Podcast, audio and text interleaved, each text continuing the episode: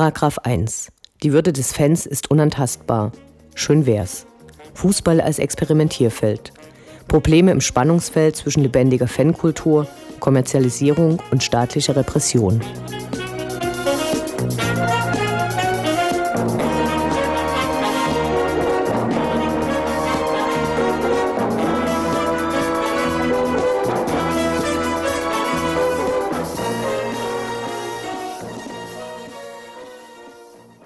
Am 22. Januar entschied der Bundesgerichtshof, dass gewaltbereite Hooligan-Gruppen als kriminelle Vereinigungen eingestuft werden können und wies damit die Revision der fünf Männer zurück, die aufgrund ihrer Betätigung in der als kriminelle Vereinigung verbotenen Gruppe Hooligans Elbflorenz verurteilt worden waren.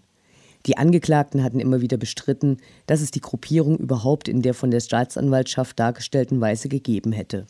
Durch die Einstufung von Hooligan-Gruppen als kriminelle Vereinigungen können deren Mitglieder nicht nur härter bestraft werden, vor allem sind die Befugnisse der Strafverfolgungsbehörden bei dem Vorwurf kriminelle Vereinigung deutlich umfangreicher. Nicht umsonst frohlockte ein Sprecher der GdP nach der Urteilsverkündung. So werden Ermittlungsbehörden neue Grundlagen für Ermittlungen nicht nur im Hooligan-Milieu, sondern auch gegen andere als missliebig empfundene Gruppierungen an die Hand gegeben – Welle 1953 spricht dazu mit dem Fananwalt Tobias Westkamp aus Köln. Hallo, können Sie uns eine kurze Einschätzung zum Urteil geben? Wie ist es zu bewerten, dass nicht konkrete Straftaten, sondern bereits die Mitgliedschaft mit einer Strafe bis zu fünf Jahren geahndet werden kann? Die Personen, die nun vom Bundesgerichtshof rechtskräftig verurteilt werden oder wurden, wurden schon wegen einer konkreten Straftat verurteilt, nämlich wegen der Mitgliedschaft in einer kriminellen Vereinigung. Ja, diese Strafvorschrift gibt es in Paragraph 129 Strafgesetzbuch. Neu ist, dass den auch an vermeintlich gewaltbereite Fußballfans Anwendung findet.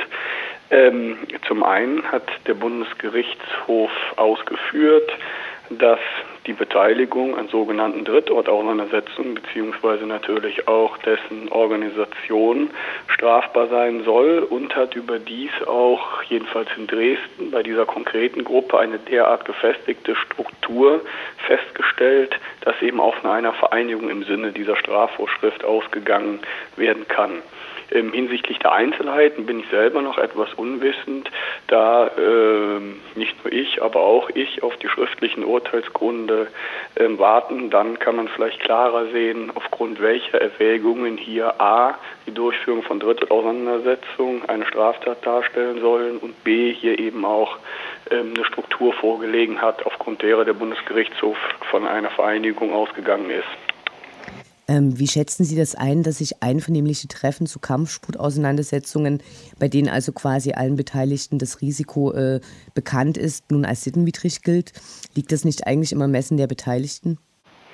Zutreffend ist, dass es eine Vorschrift im Strafgesetzbuch gibt, nachdem eine Körperverletzung nicht strafbar sein soll, wenn sie mit dem Einverständnis des Geschädigten erfolgt. Allerdings darf diese Einwilligung nicht gegen die sogenannten guten Sitten verstoßen. Und das hat der BGH hier wohl entschieden. Man hat eine weitere Vorschrift im Strafgesetzbuch benutzt, nach der die Beteiligung an einer Schlägerei strafbar sein soll. Ähm, eine Schlägerei liegt vor, wenn mindestens drei Personen ähm, mit Körperverletzungsdelikten aufeinander in Anführungsstrichen losgehen und dann auch noch eine schwere Folge eintritt. Allerdings jedenfalls der dieser Rechtsgedanke, dass eben die Beteiligung an einer solchen Schlägerei grundsätzlich strafbar ist, ähm, soll zur Folge haben, jedenfalls nach dem Bundesgerichtshof, dass ähm, eine Einwilligung hier gegen die guten Sitten verstößt und gleichwohl strafbar sein soll. Darüber lässt sich mit Sicherheit trefflich ähm, streiten. Mittlerweile haben Hooligan-Gruppierungen aus Bremen, Hannover und Aachen ihre Auflösung verkündet.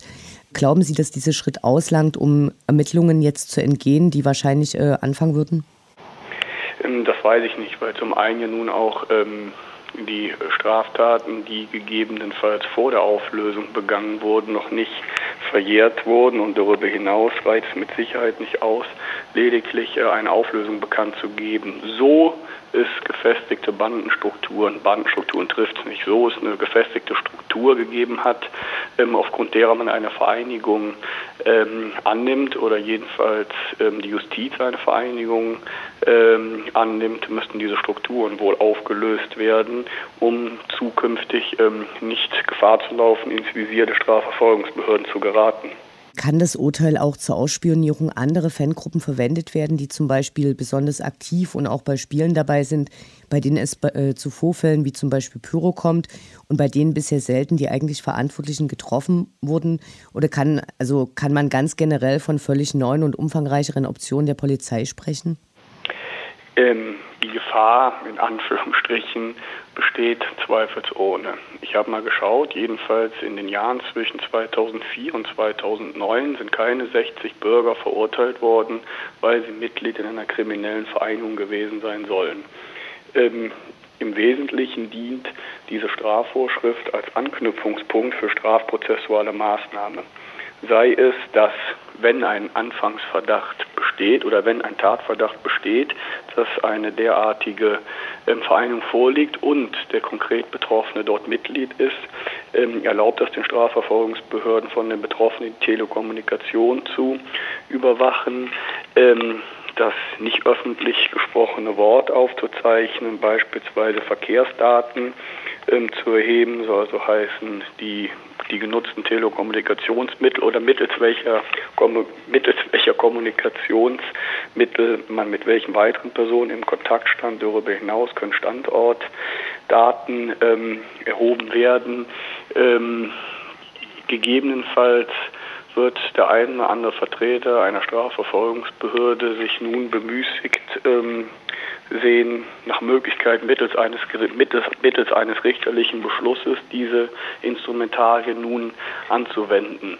Ähm, ich würde dies allerdings in aller Regel für schreiend rechtswidrig halten, beispielsweise mit Bezug auf Ultragruppierungen, weil wesentlich für das Vorliegen einer kriminellen Vereinigung ist dass das wesentliche Ziel der Vereinigung die Begehung von Straftaten ist. Und das trifft wohl auf viele Gruppierungen von in Anführungsstrichen aktiven Fußballfans nicht zu. Es mag sein, dass einzelne Mitglieder anlässlich der Begehung des Gruppenlebens, beispielsweise bei Auswärtstaten in den Verdacht geraten oder gegebenenfalls am Ende auch nachweisbar Straftaten begehen. Das ist allerdings nun beileibe nicht Gruppenziel oder Hauptziel von beispielsweise Ultragruppierungen, die sich auf die Fahne geschrieben haben, ihren Verein bestmöglich zu, zu unterstützen. Deswegen wäre das jedenfalls ähm, wohl in den allermeisten Fällen schlicht rechtswidrig. Herr Westkamp, vielen Dank für das Interview. Gerne.